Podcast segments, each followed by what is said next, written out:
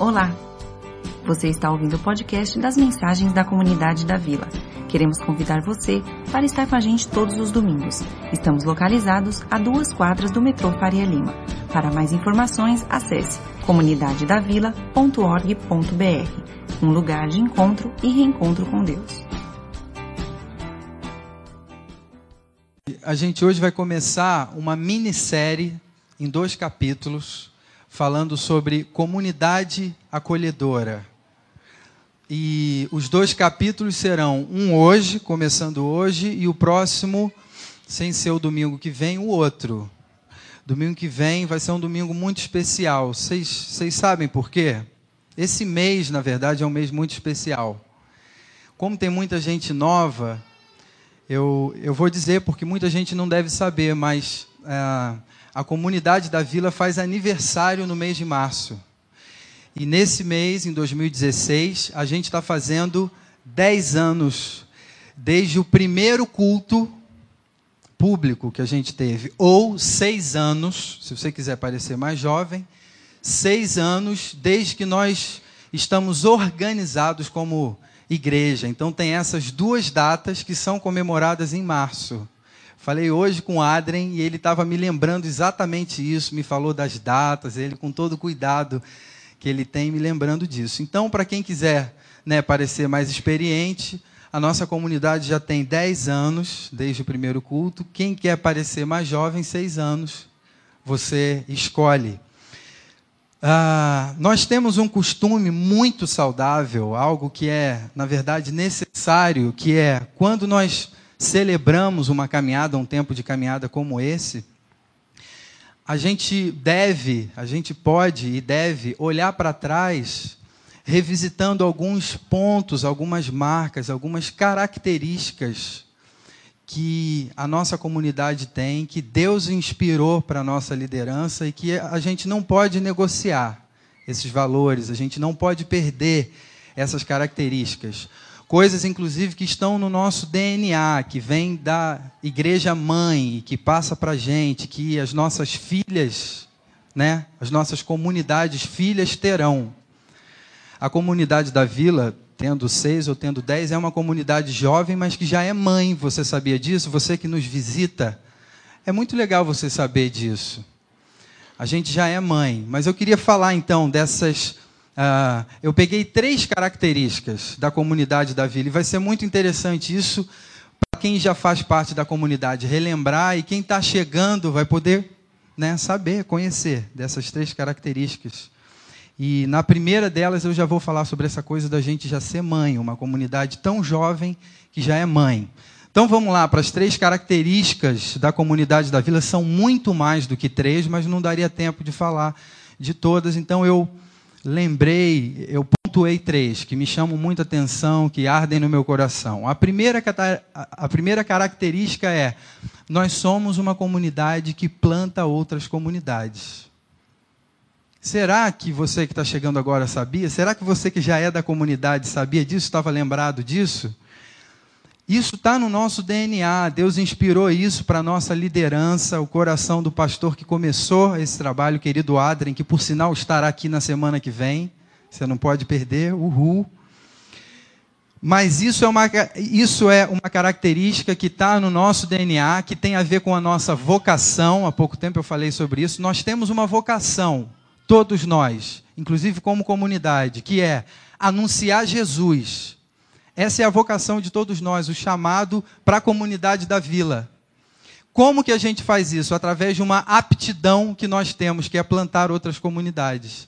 Então, nós temos uma filha chamada Comunidade Vila Lobos, sabia? Na região de Vila Lobos, pastoreada pelo pastor Adrem, uma comunidade pelo pastor Albert. Obrigado, César. É, uma comunidade que já tem também essa característica. A comunidade Vila Lobos é uma comunidade que planta outras comunidades. E assim a mensagem do Evangelho vai se espalhando. É, nós temos investido num projeto na região de Perdizes com um pastor muito doidão. Eu falaria isso na frente dele. Ele está aqui hoje, não, né? Eu vi, eu vi o Wesley ali. que é também doidão. Você conhece ele? Ele chama Paulo Renan, esse pastor, que tem alcançado nesse projeto que nós temos investido dinheiro, oração, tempo de conversa, é uma outra frente, um projeto de plantação na região de Perdiz. Ele tem alcançado artistas, gente que não colocaria o pé numa igreja, mas que está com ele, ouvindo as coisas que ele diz. E ele prega o evangelho. Nós temos essa frente. Nós temos uma outra uma outra frente também de plantação em Ourinhos, interior de São Paulo, não é isso? Ah, o Felipe, doutor Felipe, médico, que frequentou com a gente durante muito tempo, é, se vestiu dessa característica que a gente tem e indo para lá para trabalhar lá, ele falou: vamos plantar uma lá. E está sendo plantado um projeto lá, projeto que a gente investe dinheiro, oração, tempo né, de conversa. Uma comunidade que planta outras comunidades. A Glocal não deixa de ser uma frente também, que tem a ver com essa característica de espalhar lugares onde a mesma visão que a gente tem aqui vai ser, vai ser disseminada, onde a nossa vocação está sendo colocada em prática, o evangelho anunciado. Uma característica que a gente não negocia, que a gente sabe que foi Deus que inspirou. Então, você que está chegando, muito importante você saber disso. Vou para uma segunda característica, que aí é algo mais pessoal, e eu quero explicar com todo cuidado essa expressão, para você não ficar bravo comigo, para que não haja mal entendido. Mas os cinco anos em que eu estou nessa comunidade, eu percebo que ela, que ela é uma comunidade onde é ok não estar ok. Eu hoje estava conversando com o Niltinho antes do culto sobre isso. Uh, sendo muito sincero com vocês, esse que vos fala hoje aqui, eu não estou ok. Eu pensei até ontem à noite que talvez eu não conseguisse trazer a mensagem, porque eu tenho vivido um momento na minha vida, na minha família, com meu filho muito difícil. O Gabriel, meu filho, nas últimas três semanas, ele teve duas convulsões. Imagina como isso é doloroso para um pai de primeira viagem. Até ontem eu estava na dúvida se eu ia conseguir hoje falar aqui com vocês. E vamos ser sinceros, muitas vezes a gente caminha para esse encontro, a gente vem para cá com o nosso relacionamento conjugal em crise. Muitas vezes a gente vem para cá com dificuldade com os nossos filhos. Muitas vezes a gente caminha para cá com culpa ou com peso no coração e na mente, porque ao longo da semana a gente cometeu erros que nos pesam, que nos trazem culpa. E aqui a gente não quer brincar de faz de conta nessa comunidade. Nosso desejo é que, ok, é ok não estar ok aqui. Nós não somos uma comunidade de pessoas perfeitas, de pessoas que não têm problemas. Muito pelo contrário. Nós somos uma comunidade de pessoas que precisam de conserto, que precisam de transformação. Hoje a gente já falou sobre isso. Portanto, é ok não estar ok. Agora, o desejo profundo do nosso coração é que nesses encontros, nessa comunhão, nesse convívio, haja de fato transformação, que acontece pela palavra de Deus e pela presença dele no nosso meio. Então, isso me chama muita atenção desde que eu cheguei. É uma comunidade onde é ok não estar ok. Venha como está. É assim que Jesus nos chama. Ele não nos chama dizendo, está tudo ok? Então vem. Não é assim. Ele chama, vem como você está. E aí eu queria lembrar uma frase de um cara chamado Philip Yancey, num livro que ele escreveu chamado Maravilhosa Graça. Fica a dica. Eu já citei essa frase antes, mas não tinha como não citá-la hoje. Não está escrita ali, mas eu vou ler para vocês. Philip Yancey diz: Deus nos ama o suficiente para nos aceitar como estamos é ok não estar ok. Mas nos ama demais para permitir que continuemos os mesmos. Portanto, gente, nós estamos aqui, notícia para você e para mim, na presença de um Deus que nos ama do jeito que a gente está. Isso é chocante, mas é verdade. Não interessa o que você fez ao longo dessa semana que passou. Sabia disso? Não interessa os erros que você cometeu. Não interessa o quão distante você esteja. Se hoje você está aqui, eu quero te dizer que você está na presença de um Deus que te aceita, mesmo que você não esteja ok. Mesmo que hoje, quando você vinha para cá, você estava desanimado e pensando, nem sei se eu deveria ir, não estava nem muito afim. não tem problema. A gente está na presença de um Deus que nos aceita como estamos, mas que nos ama tanto que vai nos transformar. Hoje, durante o período de músico, meu coração já foi transformado dessa situação que eu comentei com vocês, porque parece que na presença desse Deus que nos, que nos transforma, muitas vezes a situação não muda, mas ele ajusta o nosso foco para olhar de uma maneira diferente. O nosso Deus é assim. Então, não necessariamente a situação difícil pela qual você passa será hoje transformada, mas o Deus que está aqui quer transformar e tem poder para transformar o seu coração, o seu olhar diante daquilo que você está vivendo. Tenha certeza disso que eu estou te falando. Total certeza. Eu estou vivenciando isso hoje aqui. A gente está na presença de um Deus que nos ama, que nos abraça e que nos acolhe. É ok não estar ok. Deus aqui presente vai te transformar. Terceira característica, não vou me alongar. Somos uma comunidade acolhedora. E aí também muito cuidado com essa expressão, porque a nossa liderança, muito cuidadosa com essa questão, está sempre se questionando o seguinte: somos de fato uma comunidade acolhedora? Ou queremos ser uma comunidade acolhedora? Conversando com Denise há pouco tempo, nós dois levantamos juntos essa questão. Somos uma comunidade acolhedora ou queremos ser? Temos esse projeto aí. Tem dois fatos sobre uma comunidade acolhedora que eu gostaria de colocar para vocês. Esses fatos eu tenho certeza deles, eu não tenho dúvida. Vamos para eles? Um primeiro fato: a comunidade é acolhedora quando eu sou acolhedor.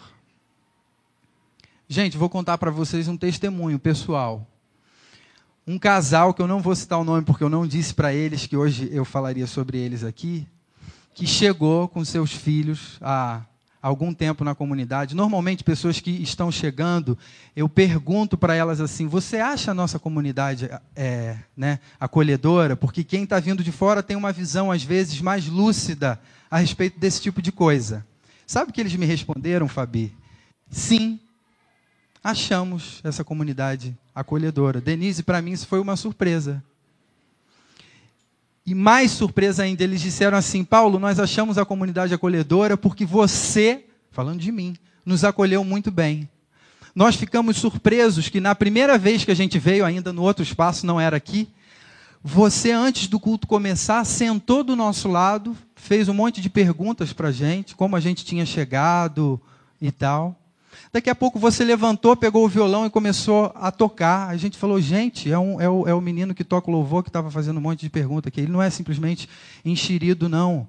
Ele queria saber sobre, sobre a gente e tal. E depois do culto nós conversamos um pouco mais, marcamos um café durante a semana e eles estão na comunidade desde então e acham a comunidade acolhedora, me dizendo ainda por cima, Paulo, você foi acolhedor a nossa percepção da comunidade é que ela é uma comunidade acolhedora. Antes que você diga, nossa, que pastor metido, ele está aí falando que ele recebeu bem as pessoas, eu quero dizer com muita sinceridade para vocês que se eu fosse considerar os meus dons, talvez acolher não seja o meu. Eu sou um cara tímido, introvertido, muitas vezes eu tenho dificuldade de chegar e, e falar, por timidez minha. Mas o que eu percebo com esse testemunho é simples, é que quando eu venci determinadas barreiras que eu mesmo coloco para mim, quando eu saí da minha zona de conforto e fui na direção de pessoas de fora que estavam chegando, Deus usou minha vida. E eles acham a comunidade da vila acolhedora. A comunidade é acolhedora quando eu sou acolhedor. É certo que é, essa é uma questão que a gente tem que tomar muito cuidado com ela, se planejar, formar uma equipe, fomentar isso na cabeça de cada um de nós.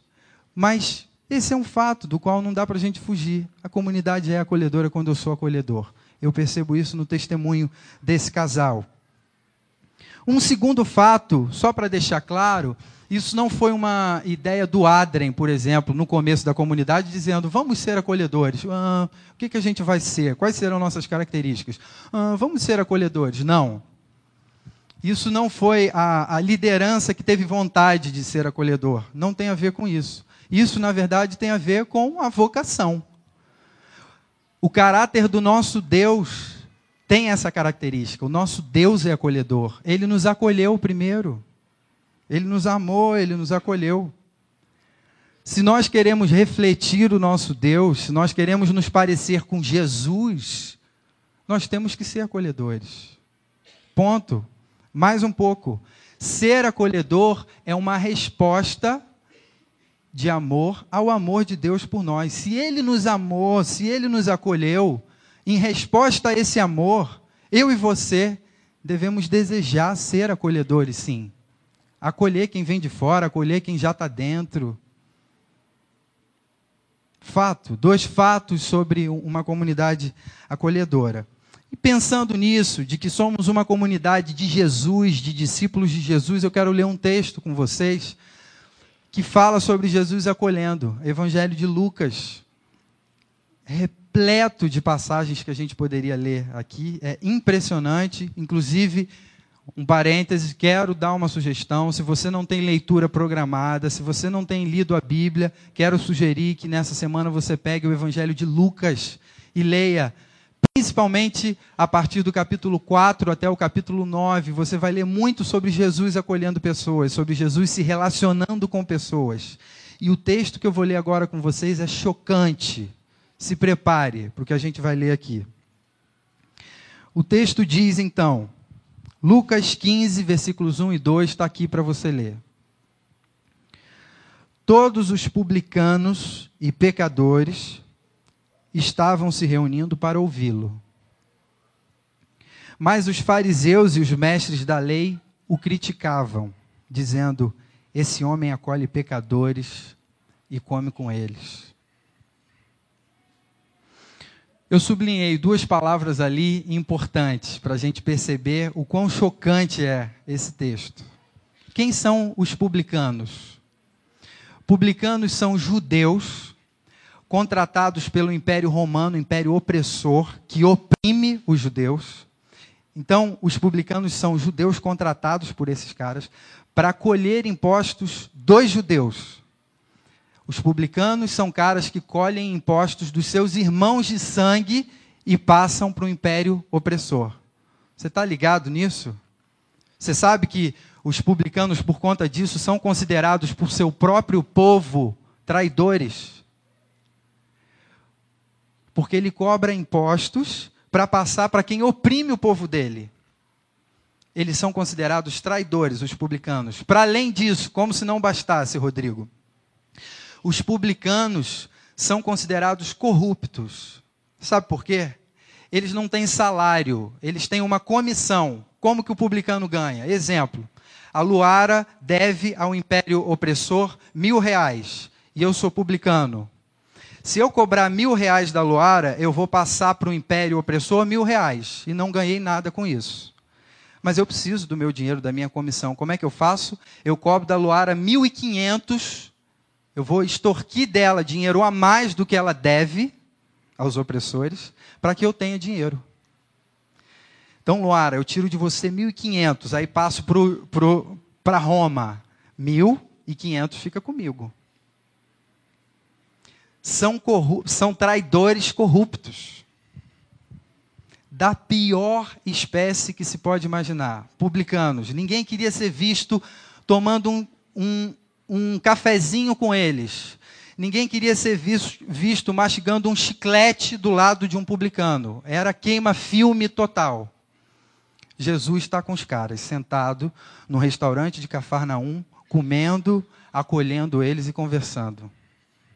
É chocante. Para mim, é chocante. Eu sou religioso. E os pecadores? Os pecadores eu fico até meio com medo de falar, mas a pesquisa diz isso. O termo para a palavra pecadores em grego é pessoas de conduta moral ilícita, especialmente na área da sexualidade. Vou pintar para vocês o cenário que esse texto nos traz a partir dos estudiosos, do original do grego. Jesus está sentado com corruptos, traidores, prostitutas e seus clientes, pecadores. É isso que esse texto está dizendo. Pensa bem hoje, você saiu do culto aqui, vai numa pizzaria, chega na pizzaria, você se depara com Jesus, sentado numa mesa, cercado do pessoal da Lava Jato. É isso. E para alegrar a festa, prostitutas e seus clientes. Aí, é claro, os fariseus, os mestres da lei, olhavam para ele e diziam: Esse homem acolhe pecadores e come com eles. Coçando a cabeça, assim, falando: Gente, não dá. É esse o Deus que você segue? Pergunta aqui para a gente nessa noite. É esse o Deus que você segue? Um Deus que faz opção por aqueles que estão longe de se enquadrar nos padrões minimamente razoáveis que a religião estabelece. Deus que acolhe essas pessoas, que conversa com elas, que senta na mesma mesa, que come uma pizza com elas numa pizzaria de Cafarnaum. Esses caras, certamente, os publicanos, os pecadores, são pessoas que diriam assim: eu jamais vou me aproximar da igreja, eu não boto meu pé numa igreja porque eu não seria aceito. Jesus, não tem como conversar com ele, ele não vai me aceitar. A minha fama tem se espalhado por aí, eu sou publicano, eu sou prostituta, eu sou um adúltero, não vou me aproximar. Jesus se aproximava desses. Gente, o nosso Deus é doido. Isso choca gente, isso me choca. Deixa eu falar que isso me choca. Não vou dizer que choca você, não, mas isso me choca. Sabe por quê? Porque eu sou religioso. Eu percebo isso. E qual é o problema da religiosidade? O problema da religiosidade é que ela faz com que a gente pense que a gente pode ser bom o suficiente para que Deus nos aceite. A religiosidade faz com que a gente pense que a gente é bom o suficiente para que Deus nos aceite. Ou que a gente é ruim, ruim o suficiente para que Deus não nos aceite. Pô, eu sou, muito vacilão. Você não tem noção. Deus não vai me aceitar. Esse é o problema da religião. Ela causa essa deturpação na nossa relação com Deus, onde a gente acha que os nossos méritos são o que a gente precisa para nos relacionarmos com Ele. O que a gente faz ou o que a gente deixa de fazer são o que determinam se a gente vai ter uma boa relação com Ele. Isso é uma mentira que a religião coloca no meu e no seu coração.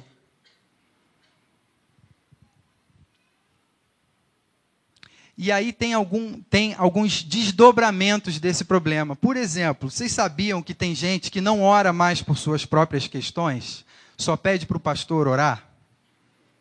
Sabe por quê? Porque a pessoa acha que um pastor ele tem mais moral com Deus.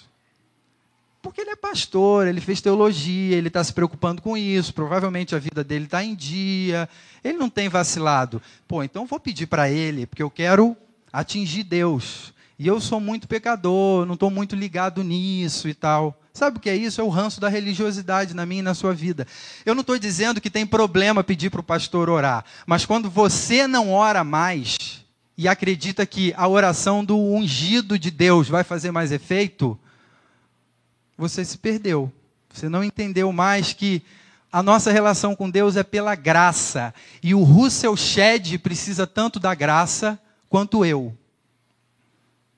O Russell Shedd precisa tanto da graça, Marcos, quanto os nossos amigos lá na Glocal, que a gente diz, cara, esses caras aí não vão poder estar terça-feira que vem aqui não, na Glocal, vai pegar mal. Você que vem, se prepare. Não é verdade? Vai ter gente chocada aqui. Por quê? Porque é um pessoal que não é muito bem visto dentro da igreja. Não tem a característica que a gente acha que quem está dentro da igreja tem que ter. Esses caras, então, que criticavam Jesus, chegavam, chegaram para ele e disseram: Ei, que história é essa? Como é que você senta com esses caras, queimando filme? Acabei de sair de um culto maravilhoso, chego aqui e me deparo com você cercado desse pessoal.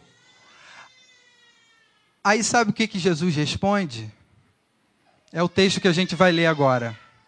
Jesus respondeu para os caras: Não são os que têm saúde que precisam de médico mas sim os doentes. Eu não vim chamar justos, mas pecadores ao arrependimento. A resposta de Jesus para eles. Alguém poderia pensar, Paulo, mas você pegou textos específicos aí, mais radicais assim com essa história. Gente, por isso que eu sugeri, leia o Evangelho de Lucas. Se quiser focar, foca capítulo 4 ao 9. Você vai perceber que isso é uma constante no ministério de Jesus, andar com essas pessoas, acolher essas pessoas, ouvir essas pessoas, conversar com essas pessoas. O tempo todo Jesus está indo na direção de pessoas que não se sentem dignas do amor de Deus, pessoas que não acreditam que a vida tem jeito. O tempo todo Jesus está indo na direção de pessoas que não acreditam que Deus é capaz de perdoá-las. Sim, isso é mais uma questão. Jesus perdoava pessoas dizendo: Eu te perdoo, seus pecados estão perdoados. Os religiosos ficavam da vida com isso. Sabe por quê? Porque naquele tempo e nos padrões religiosos, perdão era um negócio que custava caro, que fazia sujeira no templo. Você tinha que sacrificar um animal no templo para ser perdoado. Aí chega um cara dizendo: meu irmão, segue tua vida, você está perdoado, não peca mais. O religioso falava: ah, não, aí eu fico maluco com uma coisa dessa. Não é possível. Quem é ele para fazer isso? Isso gera indignação por parte dos religiosos. Esse é o Deus que a gente segue. Esse é o Deus que a gente segue. Esse é o Deus da comunidade da vila. Esse é o Deus da Glocal. Esse é o Deus da comunidade Vila Lobos, da, comuni da, da comunidade em Ourinhos, que vai nascer do pessoal de Perdizes, com Paulo Renan. Esse é o Deus que a gente ama, que a gente segue, que quando a gente pensa sobre acolher, não é coisinha leve, não. É esse tipo de coisa que a gente percebe, Deus acolhendo esse tipo de pessoa. Antes que você me diga, Paulo, mas e aí então, os religiosos não são acolhidos? Então tem gente que Deus não acolhe? eu quero fechar contando para vocês uma história que vai nos mostrar que todos nós precisamos ser acolhidos por Deus. Sejamos nós da igreja ou não. Sejamos nós religiosos ou não. Você já ouviu falar sobre a história em que Jesus cura a filha de um cara chamado Jairo? Quem é Jairo? Jairo é um cara que precisou de cura para sua filha se viu desesperado, sua filha à beira da morte. Detalhe: Jairo é dirigente, não de louvor, mas é dirigente na sinagoga, um dos líderes religiosos daquele tempo. Eu ousaria dizer, alguém que criticou Jesus na pizzaria com publicanos e pecadores alguém que viu Jesus curando o sábado e falou: Como é que pode esse cara curando o sábado? Ele está querendo ser crucificado. Está maluco? Alguém que provavelmente meteu a boca em Jesus, criticou, porque ele chegou quebrando tudo, regras e acolhendo a todo mundo. Esse cara quase, eu posso dar quase certeza para vocês, porque ele era um líder religioso. Estava entre os tops da religião os mestres da lei. Esse cara se viu desesperado. E hoje eu entendo um pouco melhor o que é você ter um filho doente. Ultimamente eu sofri isso. Parêntese aqui, quem é pai sabe, gente, não tem coisa pior. Dói muito, dói dez vezes mais, infinitamente mais na gente a dor deles do que a nossa própria dor. Ver o meu filho essa semana, agora ele está chorando um pouco ali, mas Gente, ver ele tendo uma convulsão foi muito duro para mim. Essa imagem nunca mais vai sair da minha cabeça. Eu achei que eu não ia conseguir hoje aqui. Mas esse Deus transformador me deu condições de, de ler um texto e hoje aqui compartilhar com vocês. Graças a Deus, Ele está falando ao meu coração, pelo menos. O religioso mor da parada, o dirigente da sinagoga se viu desesperado. A filha dele, de 12 anos de idade, estava à beira da morte. Sabe o que, que ele fez, gente? Quando ele percebeu que a confiança dele nos méritos dele não ia funcionar, que a filha não estava melhorando, quando ele percebeu que a vida religiosa dele toda naquela hora não fazia sentido nenhum diante da dificuldade e do sofrimento, quando ele percebeu que não tinha nada que ele fizesse que, podia, que, que pudesse dar mais moral é, para ele na relação dele com Deus e no pedido de cura pela filha, sabe o que ele fez? Ele saiu correndo pela rua igual um desesperado, na direção de uma aglomeração, uma multidão, que ele sabia que Jesus estava naquela região. E onde Jesus estava, tinha gente em volta. Ele falou: Vou correr na direção dessa confusão de gente, porque Jesus deve estar ali. Ele não quis saber se era sábado, ele não quis saber se os outros colegas dele, líderes religiosos, estavam se preocupando ou não. Ele saiu correndo na direção de Jesus e falou: Jesus, tem misericórdia, minha filha está à beira da morte. Sabe o que, Jesus faz olhando para aquele religioso que provavelmente tinha falado mal dele? Jesus fala: Jairo, onde é a tua casa? Partiu. Vamos lá. E aí é uma história meio trágica, a princípio, porque Jesus está indo na direção, deve ter dado uma apertada no passo, os discípulos, Jesus, então se vamos, então vamos. Aperta aí. Aí sabe o que, que acontece? No meio do caminho, Jesus entra numa e fala: Alguém me tocou. Aí os discípulos, mestre, a criança está morrendo. Como assim alguém te tocou? Olha essa confusão aqui. E aí é identificada nessa confusão uma mulher que não podia tocar ninguém. Se ela tocasse, quem ela tocasse se tornava impuro. Ela tinha um fluxo sanguíneo que não parava há não sei quantos anos, uma doença que marginalizava ela socialmente.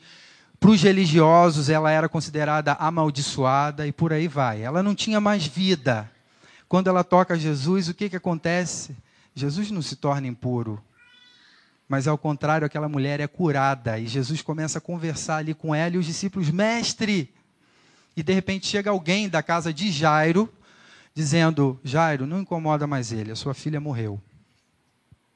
Eu acho que nessa hora Jairo deve ter começado a chorar, deve ter batido um desespero que faz com que Jesus se vire para Jairo e diga: Não temas, tem fé. E Jesus vai na direção da casa de Jairo, chega na casa de Jairo, entra no quarto daquela menina e traz aquela menina à vida, fazendo curto uma longa história. O que, que essa história que eu acabei de contar, para terminar, o que, que ela nos ensina? Os religiosos também precisam da graça de Deus. Os religiosos também precisam ser transformados. Quem está dentro da igreja também precisa. Quem está fora da igreja também precisa. Tem um texto da palavra de Deus que diz que todos pecaram e carecem dele, da graça dele, da glória dele. Essa é a minha realidade e a sua realidade. Esse texto que nós acabamos de ler, esses dois textos, essa história que nós ouvimos, nos fazem três convites simples nessa noite. E esses três convites são: o primeiro, torne-se hoje alvo do poder gracioso e transformador de Jesus. Não interessa o que você viveu ao longo da semana que passou, ele pode te transformar. O que interessa, na verdade, é daqui para frente, como vai ser a partir do fato de que você se deparou com o amor de Deus. Hoje aqui nós ouvimos a respeito desse amor que nos transforma e ao qual nós respondemos com a nossa vida, com as atitudes que a gente vai tomar daqui para frente. Torne-se hoje alvo do poder gracioso e transformador de Jesus. Segundo convite, liberte-se de toda forma de preconceito contra as pessoas que te cercam não é porque você vem aqui todo domingo que você é melhor do que ninguém.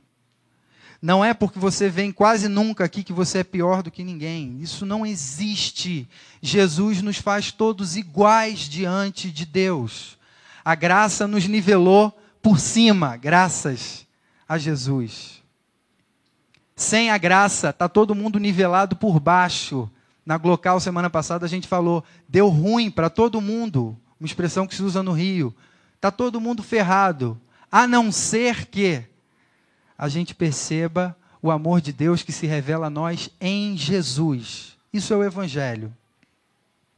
O terceiro convite: faça uma opção pela graça nas suas relações, aqui na comunidade da vila, na sua comunidade e na vida. Você foi tratado com graça, você recebeu graça. Tá, trate as pessoas ao seu redor com graça. Transborde para as pessoas ao seu redor a graça que você recebeu, o amor que você recebeu. Você não é uma pessoa legal, eu não sou uma pessoa legal, nós somos complicados, nós temos problemas, nós falamos bobagens, nós magoamos pessoas.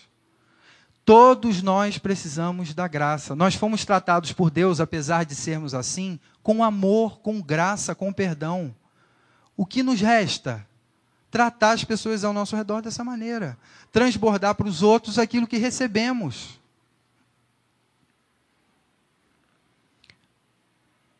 Receba esses três convites que a palavra de Deus faz para mim e para você. Vamos pedir que, que Deus nos ajude a assimilar essa verdade com o nosso coração, com o nosso entendimento, mas também com o nosso coração, com as nossas emoções. Lembrando que o Deus a quem a gente serve é esse Deus que acolhe a todas as pessoas. Aqueles de quem você gosta, aqueles de quem você não gosta. E Ele nos acolheu dessa maneira.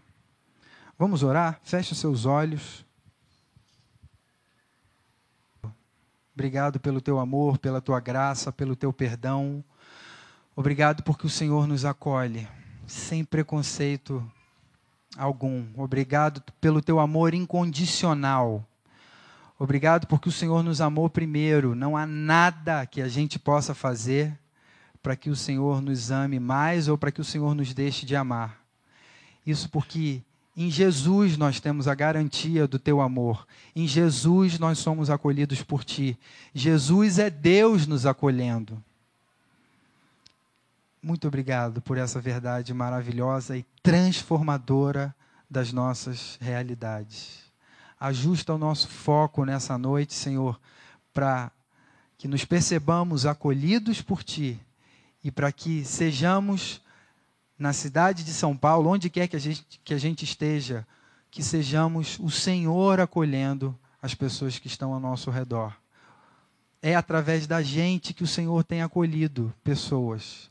Então, Senhor, nos capacita para isso, que o Teu Santo Espírito nos lembre essa verdade no nosso dia a dia, em tudo o que fizermos, para honra, glória e louvor do Teu nome. Amém.